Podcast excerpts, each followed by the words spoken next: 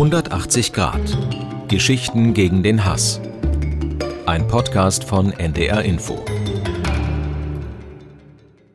Auch wenn wir in diesem fancy Studio sind. Ja, Fühlt sich ein bisschen an wie erwachsen werden, oder?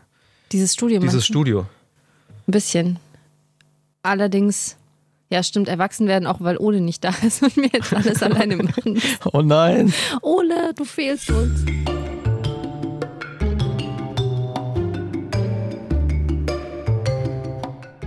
Ihr hört 180 Grad Geschichten gegen den Hass. Mein Name ist Bastian Werbner. Und ich bin Alexandra Rollkopf. Hi Alex. Hallo Basti. Oh, es fühlt sich gut an, das wieder zu sagen. Ja, oder? ja. Können wir noch sieben Folgen produzieren? Oh ja, oh ja. Du ahnst wahrscheinlich, warum wir hier sind, Ich kann es mir vorstellen, ja. weil du ein Versprechen gemacht hast. Was? Habe ich das? Ich kann mich an nichts erinnern. Du hast den Hörern versprochen in der letzten Folge, wenn sie fleißig schreiben, machen, Ja. machen wir eine Bonusfolge. Stimmt. Jetzt bin ich daran schuld. Aber gut.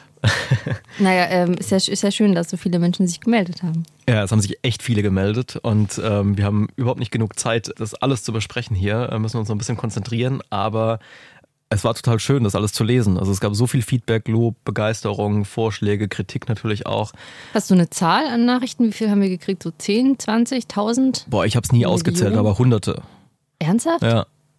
Auf allen, auf allen möglichen Kanälen. Oha. Und äh, auch aus ganz Deutschland. Also, keine Ahnung. Mir hat eine Lehrerin aus Hannover geschrieben, die gesagt hat, dass sie den Podcast gehört hat in, in ihren Klassen. Ähm, eine Pfarrerin aus Rheinland-Pfalz hat mir geschrieben, dass sie äh, Teile aus dem Podcast im Gottesdienst gespielt hat. Was, im Sonntags. Gottesdienst? Ja, ja, Teile der Irland-Folge über Finbar O'Brien hat die im Gottesdienst abgespielt.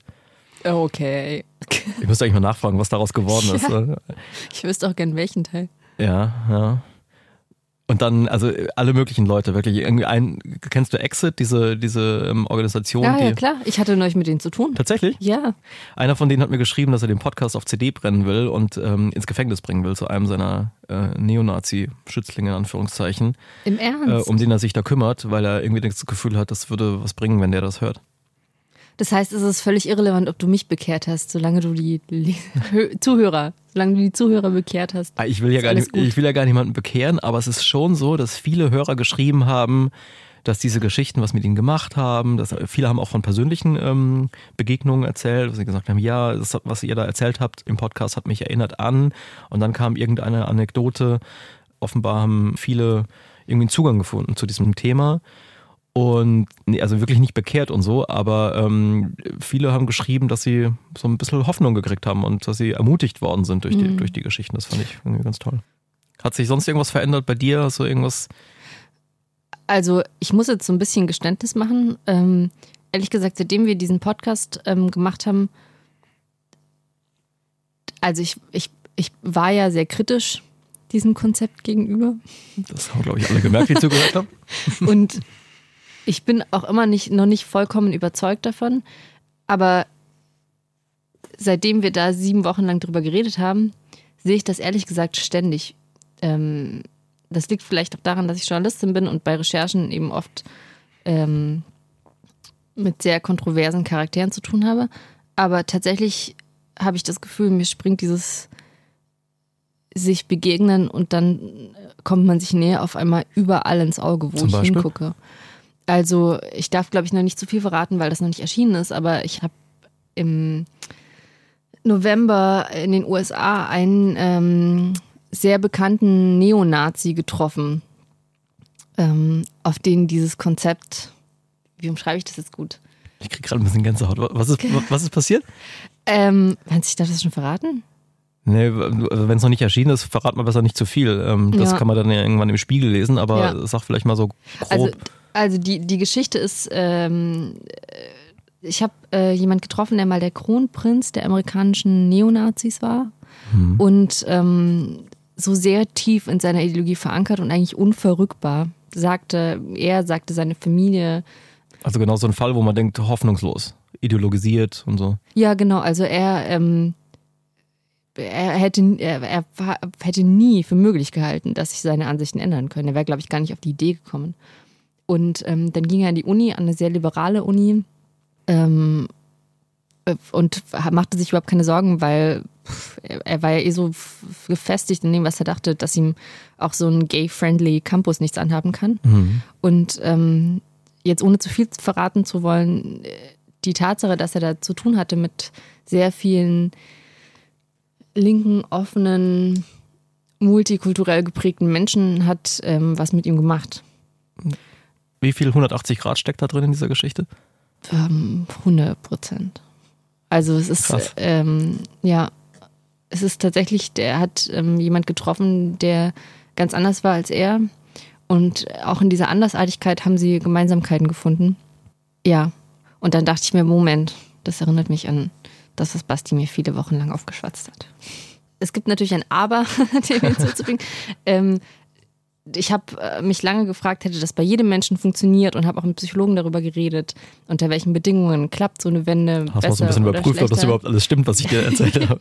Kann ja sein, dass du Quatsch erzählt hast, viele Wochen lang. Und was halt schon ähm, stimmt, ist, dass es gibt Persönlichkeiten, bei denen sowas leichter ist als bei anderen. Menschen, die sehr ängstlich sind, ähm, sind gefestigt in ihren Vorurteilen als Menschen, die von Natur aus eher neugierig oder risikofreudig sind. Aber das Grundkonzept ähm, zwei völlig entgegengesetzte Charaktere begegnen sich, können eigentlich per Definition nicht zusammenfinden und tun es am Ende aber trotzdem. Wir bewegen das jetzt überall, seitdem wir diesen Podcast gemacht haben. Ja, bleibt ja die Frage, wie, wie könnte man es schaffen, solche Kontaktmechanismen in die Gesellschaft einzubauen? Das mhm. war so ein bisschen die Frage. Also die mhm. Frage, die du gestellt hast am Ende in der letzten Folge, war ja an die Hörer. Was machen wir jetzt damit? Wer hat irgendwelche Ideen? So, was mhm. können wir machen? Und ähm, ich glaube, darauf sollten wir jetzt einfach äh, den Rest der Zeit verwenden, weil es haben ganz viele geschrieben. Und es gab eine Idee, die wir auch schon kurz im Podcast angesprochen haben in der letzten Folge, die am meisten äh, und sehr viel Zustimmung fand. Warte mal, ich muss mal das Mikro hier mitnehmen. Warum rufen wir nicht einfach mal eine Hörerin an? Heidi Ritter. Ui, ist das laut. Ritter? Bastian Bertner hier. Hallo, Frau Hallo. Ritter. Na? Ich grüße Sie. Schön. Ja, gleichfalls. Hallo, guten Tag, Frau Ritter. Alexandra Hallo. Reukoff hier. Ich bin auch da. Na, schön. Sie haben uns ja geschrieben. Ja. Und wir sitzen jetzt hier im Studio in Hamburg und haben uns überlegt, wir rufen Sie jetzt mal an und sprechen über Ihre Idee. Okay, das finde ich gut. Ähm, vielleicht stellen Sie sich einfach mal so in zwei, drei Sätzen vor. Uh, ja, also ich bin, ähm, ich lebe hier in Norddeutschland. Mhm. Ich bin 47 Jahre alt, habe zwei Töchter. Mhm. Und ähm, ja, ich arbeite als ähm, Dozentin für Deutsch als Zweitsprache in ja. Integrationskursen. Interessant. Und haben 180 Grad gehört. Genau, mit großer Begeisterung. Ich weiß gar nicht mehr, wie ich darauf gekommen bin. Ja, das geht jetzt allen so. Irgendwie sind wir alle reingerutscht. Genau, ja. Nee, aber ich habe das sehr gerne gehört, weil, ähm, ja, weil ich dieses Thema so interessant finde, weil ich finde, dass die Gesellschaft sich so auseinander differenziert in so Grüppchen. Hm. Und wie merken Sie das? Ähm, also ganz krass zum Beispiel eben an meinem Job, weil ähm, meine ganzen Schüler mir immer nur erzählen, wie schwierig es ist, Kontakt zu Deutschen zu kriegen. Mhm. Was, was haben Sie für Schüler? Äh, von überall. Also äh, Geflüchtete hauptsächlich. Mhm. Iran, Irak, Afghanistan ähm, und so weiter. Wie alt sind die? Also von 18 bis 60. Mhm. Und die erzählen, dass ähm, die Deutschen nicht mit ihnen reden wollen oder dass sich keine Möglichkeiten ergeben oder was ist so deren Problem? Äh, ich weiß nicht, ob die nicht mit denen reden wollen. Also es ist einfach ähm, ganz schwer in Kontakt zu kommen. Mhm. Andererseits höre ich das aus meinem Freundeskreis auch. Also mhm. Leute, die durchaus willig wären oder sich zumindest dafür halten, ähm, denen fällt es auch schwer und die haben irgendwie keinen Anlass, in Kontakt zu kommen mit den Geflüchteten. Ist halt auch die Frage, wo und wie, ne? Genau. Ne? Also es gibt dann immer mal so organisierte Sachen, so internationales Café oder so Kulturveranstaltungen, aber das ach, macht auf mich auch immer so ein bisschen so einen künstlichen Eindruck. Wollte ich gerade sagen. Mhm. Ist da ist natürlich die Hürde auch schon mal groß, dahin zu gehen. Erstmal muss man davon erfahren, dass es genau. das gibt. Ja, ja, genau. Und dann muss man auch noch hingehen. Genau. Ja, und das hat immer so wenig mit dem wirklichen Leben zu tun. Mhm. mhm. Jetzt ähm, hatten wir uns ja im Podcast gefragt, gibt es nicht irgendwelche Methoden, um die Gesellschaft so zu organisieren, dass solche Kontakte stärker automatisch passieren? Kann man irgendwas tun?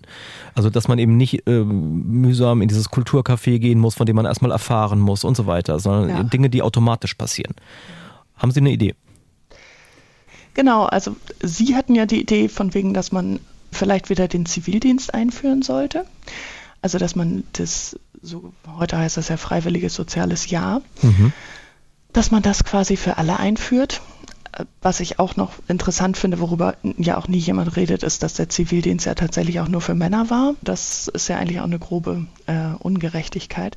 Aber auf jeden Fall finde ich, dass man durchaus das schon als nicht freiwilliges soziales Jahr einführen könnte. Mhm. Und Dann für alle. Für alle. Vielleicht ja noch nicht mal irgendwie alles nur deutsche Staatsangehörige. Also vielleicht ja tatsächlich für alle Menschen, die in Deutschland leben.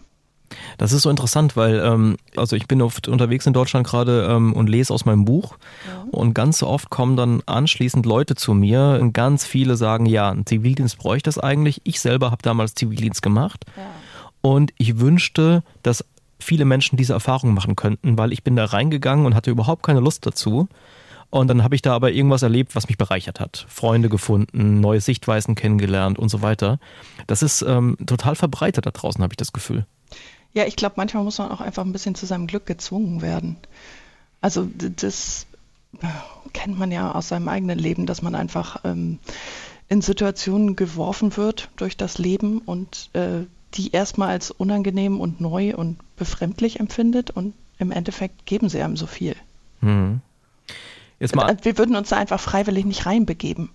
Ich, aber ist das wirklich so, dass jeder Zivildienst den, tatsächlich ähm, einem den Horizont erweitert? Also ich kann mich erinnern an, ähm, ich habe einen Freiwilligendienst im Ausland gemacht, das ist vielleicht jetzt nicht so ganz vergleichbar, aber ich kenne auch Menschen, die ein FSJ, ein freiwilliges soziales Jahr in Deutschland gemacht haben und viele von denen haben die meiste Zeit nur rumgehangen. klar, gibt es immer Beispiele. Also das heißt ja auch nicht, dass es immer in jedem einzelnen Fall klappt. Ne? Aber ähm, Frau Ritter, wenn Sie sich mal vorstellen, Sie sind jetzt die Königin von Deutschland und haben die Möglichkeit, einen nicht freiwilligen äh, sozialen Dienst einzuführen. Wie würden Sie den ausgestalten? Ja, ich würde vielleicht schon wirklich gucken, also dass Leute vom Land in die Stadt müssen, aus der Stadt aufs Land, noch, noch viel wichtiger. Ähm, ja, vielleicht auch das, also ich würde einfach gucken, wo, wo, wo entstehen so Risse. Also Ost-West ist ja sowieso immer ein Thema. Ähm, vielleicht müsste man auch einfach sagen, was weiß ich, 300 Kilometer weg vom letzten Wohnort. Hm. Boah, aber Oder das, irgendwie so etwas. das ist aber schon auch sehr grausam. Also ich kann mich Ja, es ist, ja, es ist grausam, aber auf der anderen Seite, es ist jetzt ja auch nicht so wie in Botswana, dass sich das durchs ganze Leben zieht und man alle fünf Jahre umziehen muss, sondern es wäre für ein Jahr. Ich habe Klassenkameraden, die nie weggegangen sind aus unserer Kleinstadt, wo ich herkomme. Ja. Und wenn ich mir vorstelle, dass jemand mit 18 ankommt und sagt, du musst jetzt einmal durch Deutschland ziehen, jetzt kann man sagen, das bringt ihnen was und das äh, stärkt den Charakter und das ähm, verändert ihre Sicht aufs Leben. Aber Können dann nachher wieder zurückziehen. Genau. ja, aber meint ihr nicht, dass die danach auch echt einen Groll gegen den Staat haben? Glaube ich nicht. Und selbst Also so schlimm wird die Erfahrung schon nicht sein, die sie da machen. Ja, aber Also ich finde das nicht so unmöglich. Nee, unmö unmöglich sage ich nicht, aber ich finde, es ist schon auch ein Eingriff in die persönliche Freiheit. Ähm, Ja, aber vielleicht ist persönliche Freiheit auch nicht das höchste Gut. ja, sie ist natürlich wahrscheinlich eines der höchsten Güter in der liberalen Demokratie, auch in unserer. Ja. Ähm, die Frage ist ja nur, wie viel Eingriff ist legitim? Und Genau. ähm, Botswana ist sehr, sehr krass gewesen, das Beispiel, was wir im Podcast erzählt haben, aber das, was Sie skizzieren, ist ja sozusagen eine ganze Ecke drunter. Ja. Frau Ritter, ich danke Ihnen ganz, ganz herzlich Ja, vielen Ähm, Dank. für das Gespräch und ähm, ja, bleiben Sie uns gewogen. das mache ich. Okay. Alles Vielen klar. Dank. Bis dann, danke. Ciao. Tschüss. Ähm, Habe ich dir jetzt in Grund und Boden diskutiert? nö, ist doch völlig okay. Also, Okay. müssen, wir müssen das ja auch abkönnen. Ja, ich So, also ist auch mein Job. Ja, genau. Also das ist tatsächlich die Idee gewesen, die die allermeisten Hörer auf den Plan gerufen hat. Z- Ernsthaft? Zivildienst. Ja. Und alle in dieselbe Richtung. Also niemand hat geschrieben, auf gar keinen Fall. Alle haben geschrieben, also die sich dazu geäußert haben, äh, ja bitte wieder einführen. Und haben dann äh, manchmal konkrete Vorschläge gemacht, wie man es machen könnte. Wir haben einen Hörer, Matthias Reinecke, der hat ähm, gleich fünf Vorschläge geschickt. Ähm, Sekunde. Fünf Vorschläge. Ja, ja, der war richtig. Was macht der beruflich? Das könntest du ihn gleich fragen. Matthias Reinecke. Bastian Berbner hier. Hallo, Herr Reinecke. Hallo, Herr Berner. Grüßen Hallo, Sie. Herr Reinecke, Alexander Reukow hier, ich bin auch da. Hallo, Frau Reukow. Grüßen Sie. Ja, wir sitzen hier im Studio und Ja. ähm, dachten, wir rufen Sie mal an, weil Sie ja eine sehr nette E-Mail geschrieben haben. Okay, jo. In der Sie gleich äh, fünf Vorschläge gemacht haben, äh, was man tun könnte in Deutschland, um Menschen miteinander in Kontakt zu bringen, die sonst vielleicht nicht so viel Kontakt haben. Ja, Ihre Serie war sehr anregend. Hab sie sehr gespannt gehört, war ganz toll. Und Vielen Dank. ja, in der Tat. Das freut mich sehr. Bevor wir ähm, anfangen, darüber zu sprechen, wollen Sie sich vielleicht einfach so in zwei, drei Sätzen mal vorstellen? Ja, mein Name ist Matthias Reinecke. Ich komme aus Hannover, bin 50 Jahre alt, arbeite als Ingenieur im Bereich äh, Energiedienstleistungen in Hannover. Und ähm, ich fand sehr anregend das Beispiel der irischen Bürgerversammlung und äh, das brachte mich darauf, wir haben bei uns in Hannover derzeit die Diskussion um eine autofreie Innenstadt.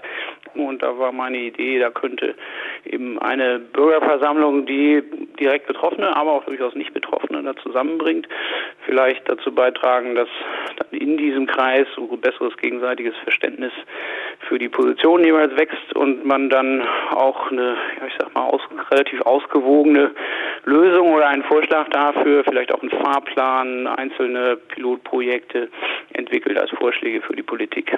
Das ist ähm, ja nahezu ein ideales Thema, glaube ich, für so eine Bürgerversammlung. Also wenn Finde man ich ehrlich gesagt auch. Mhm. Wenn man die irische Geschichte anschaut, dort haben ja die beiden Themen funktioniert, die am stärksten so polarisiert haben, auch, Ja. äh, auch in der Bevölkerung. Also die gleichgeschlechtliche Ehe, Ja. darüber haben wir ja viel gehört in der vierten Folge, und dann später die Abtreibung.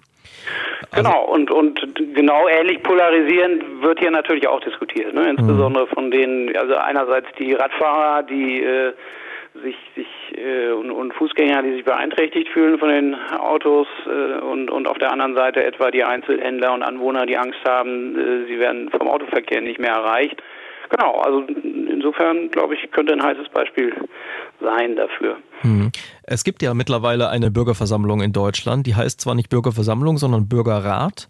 Okay. Ähm, ich weiß nicht, ob Sie das, ob Sie das verfolgt haben. Ähm, das war jetzt im September in Leipzig, hat die getagt. 160 Bürger ausgelost aus ganz Deutschland Aha. nach ähnlichen Kriterien, wie, wie die das in Irland gemacht haben. Und ähm, das hat ziemlich gut funktioniert. Äh, die hatten zum Thema ähm, die Zukunft der Demokratie, was ich sozusagen als Thema ein bisschen schwierig fand, weil es eben nicht so ein polarisierendes ist wie. Groß. Ja, es Genau, ist sehr groß und es ist Konkretes. ja genau Metaebene und so. Aber auch das hat ziemlich gut funktioniert. Ähm, Günter Beckstein, der ehemalige bayerische Ministerpräsident, war der Vorsitzende dieser Versammlung. Den habe ich neulich interviewt und der war total hingerissen von der Arbeit der Bürger. Es war wirklich rührend zu sehen, weil der sagte, es hätte er in 40 Jahren äh, im Parlament nicht erlebt, dass mit so einer Ernsthaftigkeit äh, diskutiert wird. Und er hat das dann so beschrieben. Im Parlament ist es ja so, da im Prinzip weiß jeder, wo er steht. Die äh, Positionen wurden vorher in den Fraktionen ähm, abgestimmt und am Ende geht es quasi einfach nur darum, ähm, es ist ja eine Art ritualisierter Schlagabtausch. Und eigentlich hört man Ja, sich nicht ist, wirklich ist, also hier- man hat den Eindruck, alle präsentieren sich mehr selbst und, und versuchen dann die Zuhörer auf ihre Seite zu ziehen, als dass man wirklich offen an der Position des anderen interessiert wäre und im Lernmodus wäre. Ne? Was haben Sie denn sonst noch an, äh, an Ideen mitgebracht? Ich fahre sehr gern Bahn, trotz aller Kritik an der Bahn, weil auch im Auto steht man im Stau. So, und habe eben immer mal wieder richtig gute und also schon ganz interessante Gespräche dort geführt, auch mit deutlich anders Denkenden. Und dann war so die Idee, ob die Deutsche Bahn äh, im Sinne von die Bahn verbindet, das nicht sogar noch in irgendeiner Weise fördern kann. Kann man gleich technisch denken im Sinne einer App, aber erstmal vom, vom Prozess her, dass die Bahn vielleicht, wenn man als äh, Fahrkartenkäufer schon online sagt, ich habe Interesse an so einem Austausch oder auch irgendwie idealerweise noch kurz vor Zugantritt, dass man sagt, ja, passt mir jetzt, da entsprechend seine Bereitschaft bekunden kann und dann die Bahn diejenigen zusammenbringt. Ich weiß nicht, wie es Ihnen geht, wenn Sie Bahn fahren. Ich fahre auch sehr, sehr viel Bahn und Ja. ähm, und wenn man so einsteigt, dann ist es ja immer so, dass ähm, sich zuerst sozusagen die leeren Doppelsitze auffüllen, dann setzt sich einer ans Fenster, dann der nächste setzt sich in den nächsten leeren Doppelsitz ja. auch ans Fenster und der daneben bleibt immer frei, Ja. bis es wirklich nicht mehr anders geht und dann setzen sich die Leute nebendran. Das stimmt. Ja. Aber Vielleicht- das ist total menschlich. Ja. Also jeder hat eigentlich eine natürliche Komfortzone und erst wenn es sein muss, ist man bereit, die aufzugeben. Das glaube ich. Ja, zumindest gegenüber Unbekannten. Ja. Ja. Vielleicht müsste man Sitzplatzreservierungen kostenlos machen, wenn man einen Platz reserviert, der neben einem der anderen, der auch schon reserviert ist. Ja, das wäre cool. Also ich habe selber die äh, Erfahrung gemacht, ich, ich, ich äh, habe jetzt kürzlich auf einer Taxifahrt, äh, habe ich, ähm, bin ich mit dem Fahrer ins Gespräch gekommen, der hatte schon deutlich andere Sympathien, auch so eher Richtung AfD. Und, und ich habe ihn ganz viel gefragt und habe versucht, ihn zu verstehen. Und, und ich habe ihn auch ein Stück weit besser verstanden, weil er hat auch viel Pech gehabt in seinem Leben mhm. und fragt sich dann heute, Mensch, warum bekommen mir andere so viel Unterstützung? Und ich nicht, also Flüchtlinge etwa und ich nicht, so war einfach sein Gefühl, seine mhm. Wahrnehmung und dafür ist das einfach dann immer eine Chance. Ob man dann bei dem anderen wirklich was dann auch noch auslöst, also mhm. auf jeden Fall standen wir hinterher, der hat mich dann abgesetzt und wir standen noch fünf Minuten am Taxi und, und der hat weiter erzählt mhm. das war total das spannend. Toll. Das ist super. Es ist tatsächlich so, dass es psychologisch gar nichts nützt, Argumente auszutauschen. Man wird den anderen nie überzeugen können oder ganz selten, ja. sondern ähm, jeder Psychologe, der sich so ein bisschen damit auskennt, rät einem zu fragen. Aber nochmal zu diesem Bahnthema. Es gibt tatsächlich, als ich äh, für das Buch recherchiert habe, ist mir eine Studie untergekommen von Nicholas Apley. Das ist ein Sozialpsychologe von der Universität in äh, Chicago. Der hat tatsächlich mal ein Experiment gemacht in die Richtung, in, den Pendlerzügen in, in Chicago, in so, die von Vorort reinfahren in die Innenstadt. Ähm, hat er so ein, so ein Experiment aufgesetzt und hat halt Leute vorher befragt, wie würdet ihr jetzt am liebsten diese Zugfahrt verbringen? Also wollt ihr quasi einfach für euch sein, wollt ihr gerne reden und so weiter. Und die allermeisten wollen einfach nicht reden, sondern für sich sein. Mhm. Und das Interessante ist aber, am Ende hat er dann untersucht, wer wie zufrieden und glücklich aus der Bahnfahrt rauskam. Und diejenigen, die ein Gespräch mit einem Fremden äh, geführt haben, waren die glücklichsten. Obwohl sie vorher gesagt haben, dass sie auf jeden Fall alleine sein wollen und, äh, und so weiter. Und diejenigen, mit denen geredet wurde. Also nicht nur diejenigen, die das Gespräch angefangen haben, sondern auch diejenigen, mit denen es angefangen wurde, die gehörten auch zu den glücklichsten. Und ähm, Willst du jetzt jedem Gespräch aufdrängen? Nee, nee, nee, gar nicht. Aber es ist sozusagen eine, ein, im Prinzip eine Art Beleg für Ihre These, Herr Reinecke, ne? dass, das, ja. dass das was bringen kann. Jetzt müssen wir noch über die Mittagspause ja, reden. Ja, genau. Das war ja, das war also mein, äh, die, die, ja, mein Erfahrungshintergrund, der mich dann letztlich auf dieses Thema mit der Bahn erst gebracht hatte. Wir haben in dem Unternehmen, in dem ich arbeite, Firma Inner City in Hannover, Energiedienstleister. Äh, wir haben allein in Hannover etwas mehr als 2000 Mitarbeiter an verschiedenen Standorten und die haben auch sehr verschiedene Aufgaben in unterschiedlichen Bereichen, eben von technisch, kaufmännisch, juristisch. So, fürs Unternehmen und die Zusammenarbeit ist natürlich gut, wenn möglichst viele intern vernetzt sind, ein Verständnis füreinander haben. So, und um das jetzt noch möglichst weiter zu fördern, äh, ist bei uns eingerichtet worden vor etwa drei Jahren die sogenannte Mietagspause. Also Miet, Mietag vorne mit Doppel-E, so Meeting. Und zwar funktioniert das so, wenn jemand Interesse hat, jemanden aus einem ganz anderen Bereich, den er bisher noch nicht kennt, neu kennenzulernen und sich mit dem einfach einmal zum Mittagessen zu treffen für einen Kennenlernen, Austausch, dann äh, meldet er sich bei dem Kollegen bei uns intern, der das organisiert.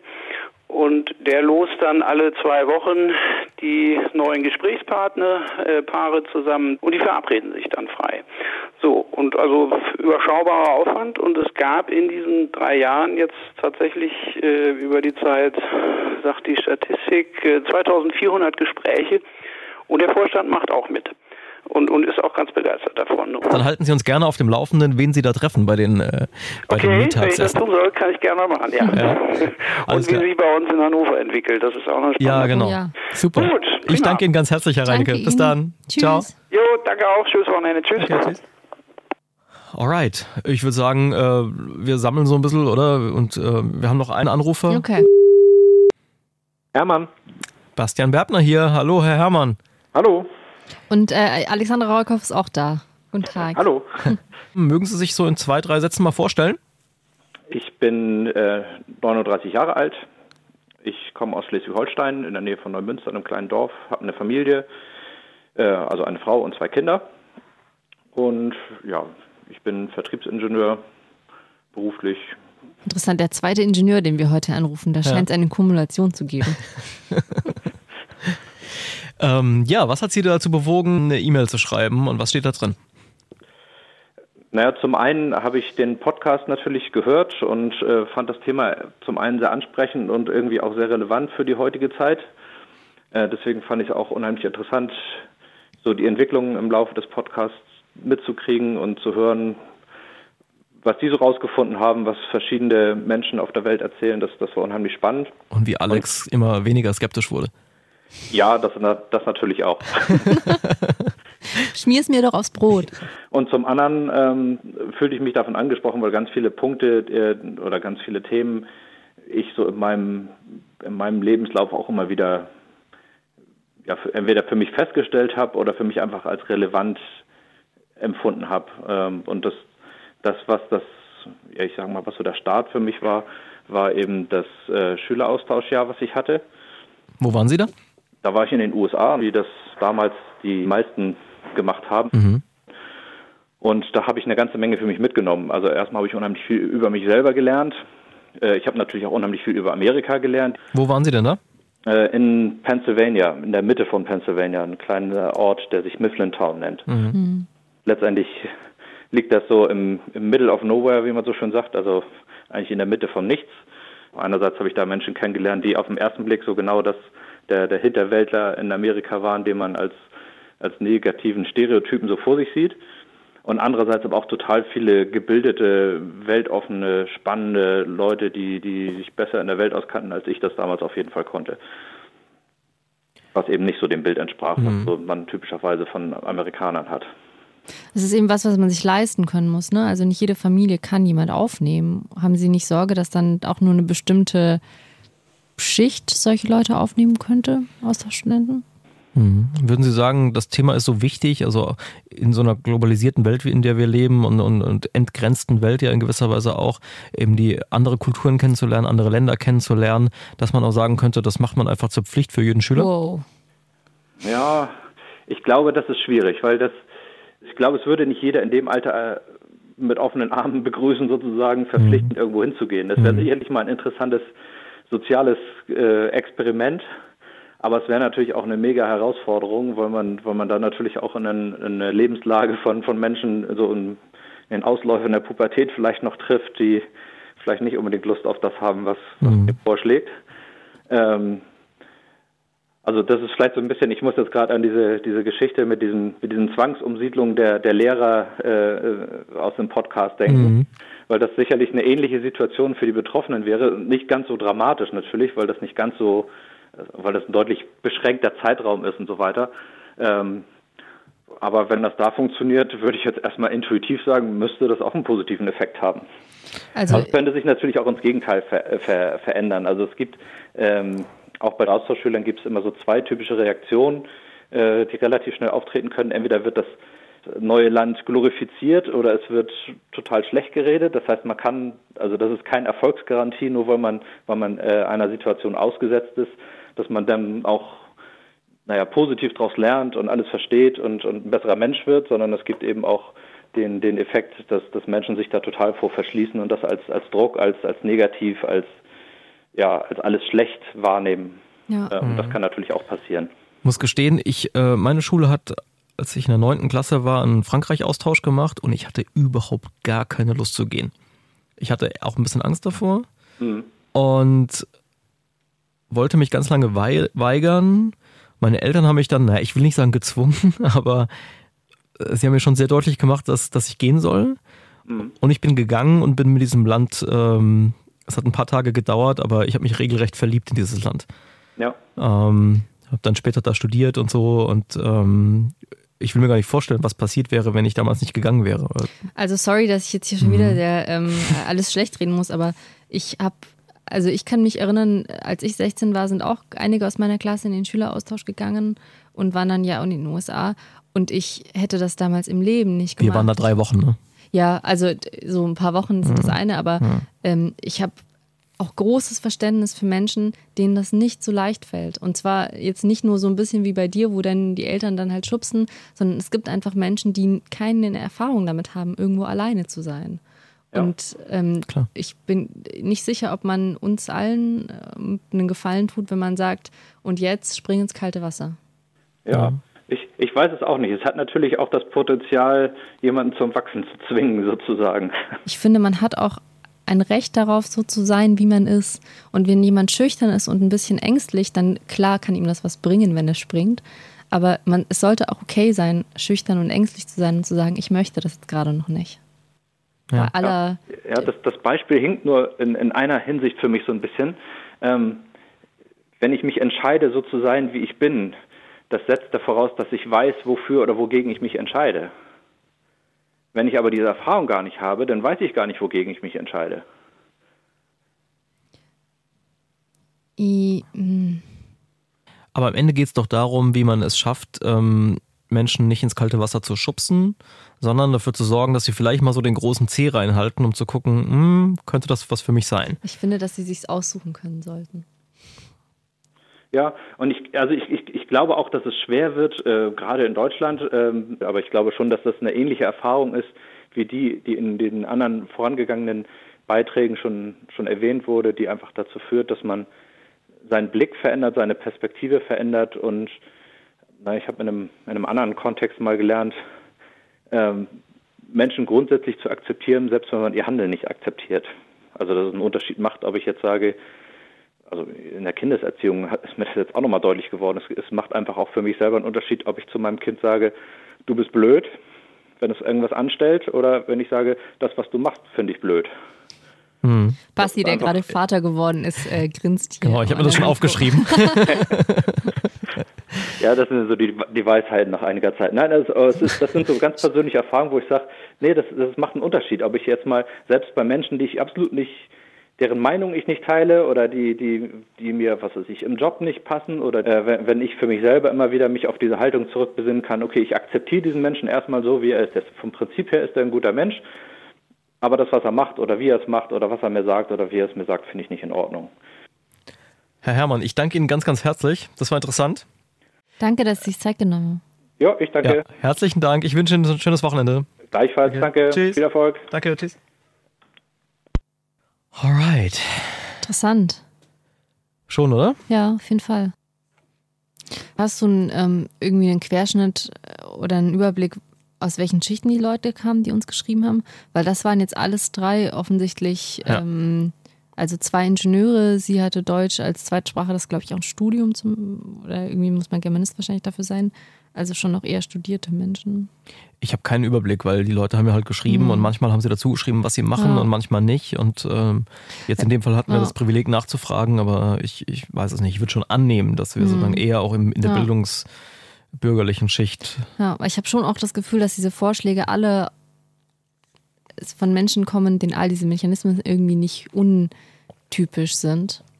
Und Es sind aber auch alles Menschen, die davon profitiert haben, Ja. von diesen Mechanismen. voll, aber es ist halt, also es, ist, es war jetzt auch niemand dabei, der gesagt hat, ich wollte das absolut nicht machen, dann hat mich jemand gezwungen. Und ich musste nur gerade an dieses Schüleraustauschbeispiel auch denken, weil Ja, Entschuldigung. Drehen wir uns im Kreis. Nein, nein, gar Willst nicht. du das unterbinden? Nee, nee, nee, ich will es nicht unterbinden. Aber also ich habe mal, ich habe das jetzt nicht so ausführlich äh, gesagt, weil ich das auch zu viel finde und zu privat vielleicht und so weiter. Aber ich bin echt in einer bildungsfernen Schicht Mhm. aufgewachsen und war so introvertiert, wie man, glaube ich, nur irgendwie sein konnte Mhm. als, als Jugendlicher. Ich hatte überhaupt keinen Bock, je rauszugehen aus meinem Dorf. Und ähm, das ging damit los in der siebten Klasse, wie alt ist man da? Zwölf oder so, 13, dre- keine Ahnung. Wollte ich um Himmels Willen nicht mit in die Skifreizeit gehen mit der Schule. Dann haben mich meine Eltern gezwungen und heute bin ich der passionierteste Skifahrer, den es gibt. Ich liebe, liebe, liebe, liebe Ja. es. Zwei Jahre später war die Sache mit Frankreich. Da wollte ich auch nicht hin. Dann haben sie gesagt, du gehst. Und ich bin gegangen, dann hatte ich da meine erste Freundin, mich verliebt in dieses Land, bin immer wieder hingegangen, habe dann am Ende da studiert und so weiter.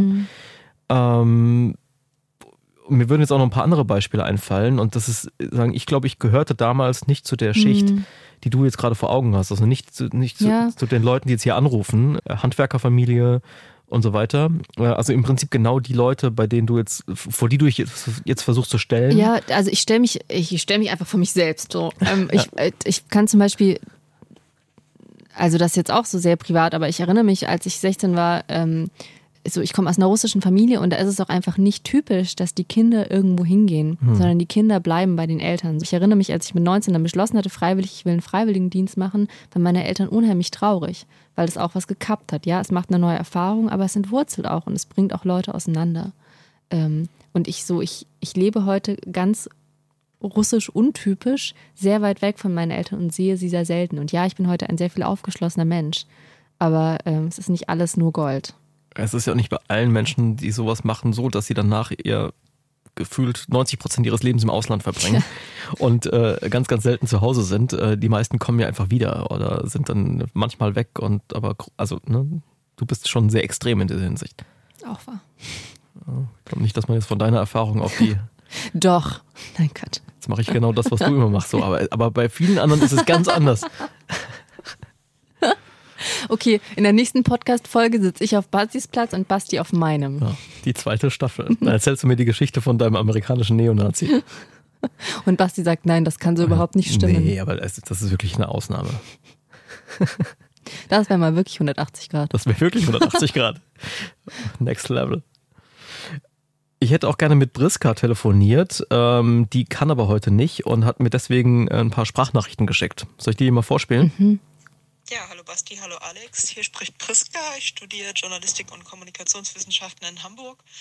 Ich hatte ganz viel Freude beim Hören eures Podcasts und ähm, habe da einerseits Zuversicht natürlich ähm, an gewonnen, was die zwischenmenschlichen Begegnungen äh, angeht, die, von denen ihr dort erzählt habt, aber auch eben die, diese Form von Berichterstattung, die mal einen ganz neuen Impuls setzt. Und äh, als ihr dann den Vorschlag gemacht hattet äh, mit der Sequel, hatte ich mir das mal durch den Kopf gehen lassen und kam auf äh, eine Idee, die ist entstanden, weil ich vor ein paar Wochen davon Wind bekommen hatte, dass die neuen deutschen Medienmacher, das ist eine Organisation ähm, von Journalisten mit Migrationshintergrund, die sich eben für mehr Vielfalt in der Medienberichterstattung einsetzt. Die hat einen Negativpreis verliehen, und zwar an die politischen Talkshows von ARD und ZDF. Ähm, also diese Vielfalt da eben nicht vertreten sehen und es werden immer nur bestimmte Gäste eingeladen. Und das ist tatsächlich, obwohl ich jetzt kein ähm, Mensch bin, der ständig politische Talkshows guckt, muss ich zugeben. Ähm, aber ein Eindruck, den habe ich auch gewonnen, als wir in einem Seminar im Studium äh, die Sendung Maischberger gesehen haben, wo Bernd Lucke zu Gast war, der an unserer Uni ähm, in diesem Semester wieder eine Vorlesung hält, nachdem er ähm, aus dem Europaparlament als AfD-Abgeordneter ausgeschieden ist. Und ähm, ja, da war irgendwie für mich genau das zu sehen, dass da Leute sich einen Schlagabtausch von Positionen liefern, wo sich Fronten verhärten, wo sich Bernd Lucke irgendwie wieder als Opfer inszenieren kann und ähm, dass da eigentlich zwischen diesen Menschen aber gar nichts passiert, sondern dass es so aneinander vorbeigeht und es einfach nur um diese vordergründigen Dinge geht das wäre doch mal was, eine ganz andere Form von Talkshow ähm, ins Fernsehen zu bringen.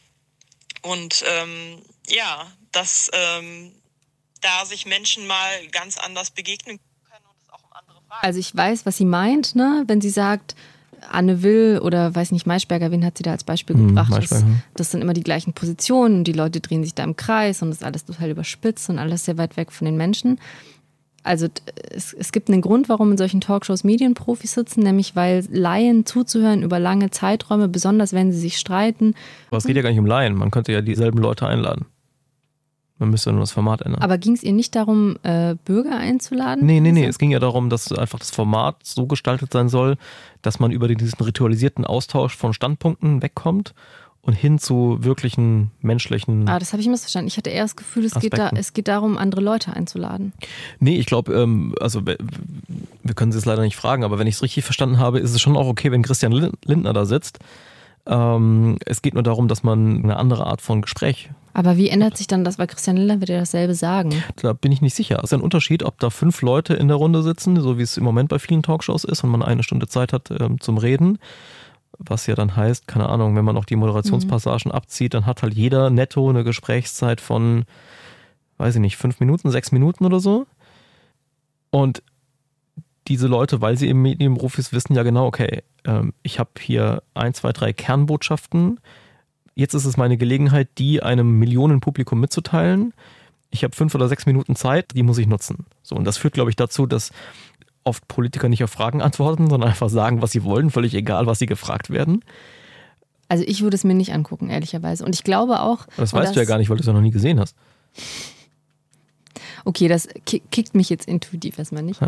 Ich glaube, das viel stärkere Argument, ehrlich gesagt, ist, dass ich glaube, alles, was wir hier diskutiert haben, diese ganzen Geschichten aus den letzten sieben Folgen, ich glaube nicht, dass das durch einen Bildschirm funktioniert. Mhm. Also ich glaube, man lässt sich nicht auf die Seite mhm. eines Arguments ziehen, wenn es einem vorgebetet wird auf einer Mattscheibe. Also Empathie entsteht nicht dadurch, dass mir jemand seine Position erklärt.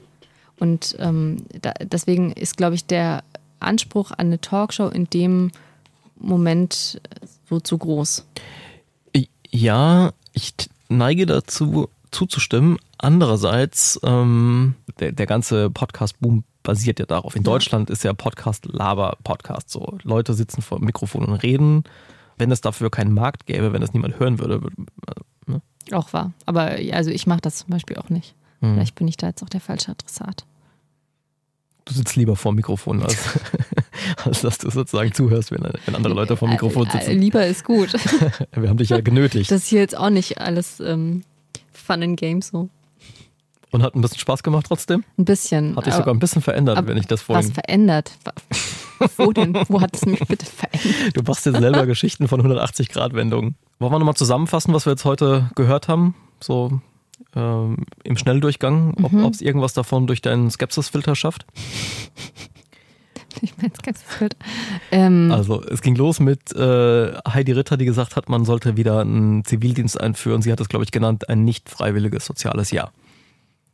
Ähm, ich kann der Idee schon was abgewinnen, um es mal positiv zu formulieren, aber ich tue mir mit der Nichtfreiwilligkeit schwer. Und solange das so inkonkret ist, könnte ich, glaube ich, auch jetzt nicht ähm, das feiern oder komplett ablehnen. Müsste man sich, glaube ich, überlegen, wie das aussehen könnte. Wie könnte man es denn machen, dass du zustimmst? Also, wo ich, glaube ich, nicht dabei wäre, wäre dieses weit wegziehen unter Zwang. Ich verstehe, dass das im Sinne des Podcasts vermutlich den größten Effekt hätte, aber ähm, ich finde es nicht blöd, sich ein Jahr irgendwo zu engagieren und ähm, da Leute so zu verpflichten. Okay, ähm, Bürgerversammlungen. Finde ich, glaube ich, ganz reizvoll. Ich finde es, glaube ich, am sinnvollsten, wenn es auf einer kleinen Ebene passiert. Mhm. Also nicht die große deutschlandweite, wir reden über Demokratie. Das mhm. scheint mir, kann ich mir nicht so richtig vorstellen. Aber es hat halt sehr gut funktioniert, ne? Ähm, da in Leipzig. Aber also was heißt gut funktioniert? Kamen sich die Leute dann näher? Mhm. Oder also es ist. Äh, in dem Sinne, dass die ähm, ne, die waren ja auch äh, repräsentativ mhm. ausgelost, das ist mhm. genau wie in Irland. Und am Ende haben die aber eine Liste mit 22 Vorschlägen mhm. verabschiedet, alle mit großer Mehrheit. Das mhm. heißt, sozusagen innerhalb dieser, dieser Versammlung ähm, sind sehr viele Kompromisse ausgehandelt mhm. worden, an denen dann alle quasi sagen dann am Ende, okay, da stelle ich mich jetzt dahinter. Okay. Das ist schon mal ja gut, weil es irgendwie das Gegenteil der politischen äh, Prozesse ja. ist, die wir sonst so sehen. Und ähm, die wurden dann eben mit großer Mehrheit verabschiedet, ans Parlament übergeben. Und ich war bei dieser Veranstaltung in mhm. Berlin, als das passiert ist, äh, mit Wolfgang Schäuble. Und das war so toll zu sehen, weil man gemerkt hat, also die Mitglieder des Bürgerrats waren auch da, wie stolz die waren auf das, mhm. was sie da geleistet haben. Und da musste ich dran denken, wie das in Irland damals war, ja. äh, weil es ein ganz ähnliches Gefühl war. Die Leute waren, waren stolz darauf, mitgemacht zu haben, hatten das Gefühl, sie haben jetzt was geleistet.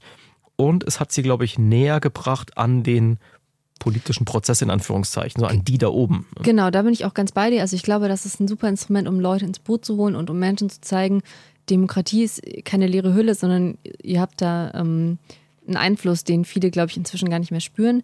Ich wäre, glaube ich, vorsichtig, wenn es dann so um konkrete Implikationen geht, ne? Weil die Frage ist, bei diesen, ich kenne jetzt diese mhm. 22 Punkte nicht, die da verabschiedet worden sind, aber oft einigt man sich auf so einen irgendwie auf so ein Sprech und wenn es dann um die konkrete Ausgestaltung geht, ist aber dann doch, sind die Positionen sehr weit weg? Nee, die waren schon sehr konkret und das ist vielleicht auch interessant, die haben eine, die sogenannte Brexit-Klausel mit verabschiedet. Mhm. Die haben quasi gesagt, man soll das, was eine solche Bürgerversammlung entscheidet, mhm. grundsätzlich rückgängig machen können. Mhm. Interessant. Das heißt, sie haben quasi den anderen, also mhm. dem, dem Parlament oder der Regierung mhm. oder wer auch immer dann der Abnehmer ist, eine Hintertür eingebaut, um sich darüber hinwegzusetzen, auch wenn, wenn, wenn, wenn so eine Bürgerversammlung was entscheidet. Was ich sozusagen einen super erwachsenen ähm, Umgang damit ja, finde. Absolut. Und man merkt, die haben das ernst genommen. Die ja. wollen jetzt hier nicht ihre Macht, die sie plötzlich bekommen haben, ausnutzen, sondern die versuchen wirklich verantwortlich damit umzugehen. Hm, okay. Ähm, Mittagspause. Finde ich gut, aber ich würde das irgendwie honorieren, glaube mhm. ich. Weil es, also für viele Leute, so ist das cool, dauernd jemand Fremdes zu treffen. Für viele Leute ist das nicht so einfach und sehr anstrengend. Sollte auch freiwillig sein, finde ich. Ähm, Und ich würde versuchen, irgendeinen Anreiz zu schaffen, um auch die mit ins Boot zu holen, für die das vielleicht nicht ähm, so leicht zu bewerkstelligen ist. Und dann haben wir Schüleraustausche. Hm. Oder sagen wir allgemein Schüleraustausch, Erasmus, all diese, diese Austauschprogramme. Austauschprogramme. Ähm, also ich finde es ein gutes Konzept. Ähm, ich finde es toll, wenn es geht. Auch da, ich mm, habe sehr viel Verständnis für all jene, denen das schwerfällt.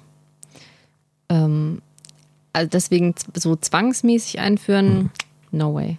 Also man könnte es niedrigschwelliger machen vielleicht. Ne? Genau, ja. Ich glaube, man könnte mehr Menschen das Angebot machen. Okay, dann haben wir noch den Vorschlag, ähm, bessere Talkshows. Also Talkshows, die nicht nach dem ritualisierten ähm, Schlagabtauschmuster funktionieren, wie wir es im Moment sehen in vielen Fernsehsendern, sondern ähm, Shows, in denen richtige Gespräche stattfinden, in denen es auch mal menschelt und in denen man tiefer bohren kann. Ähnlich wie wir es jetzt hier äh, mhm. gerade machen vor, vor Mikrofon.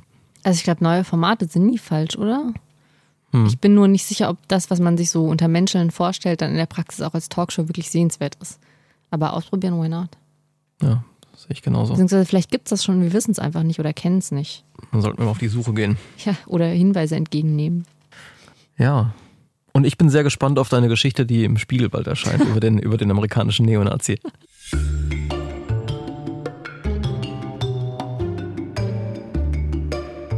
Vielen Dank an alle, die äh, zugehört haben. Vielen Dank an die vielen Menschen, die geschrieben haben. Auch an die, die jetzt heute nicht hier vorkommen konnten und nicht, nicht angerufen wurden. Wir haben alles gelesen, auf jeden Fall. Ja, und ich habe mich auch ganz äh, stark bemüht, jedem Einzelnen zu antworten. Es gibt, glaube ich, noch ein paar, die warten immer noch auf E-Mails, aber es war echt viel und ich verspreche, die, die kommen noch.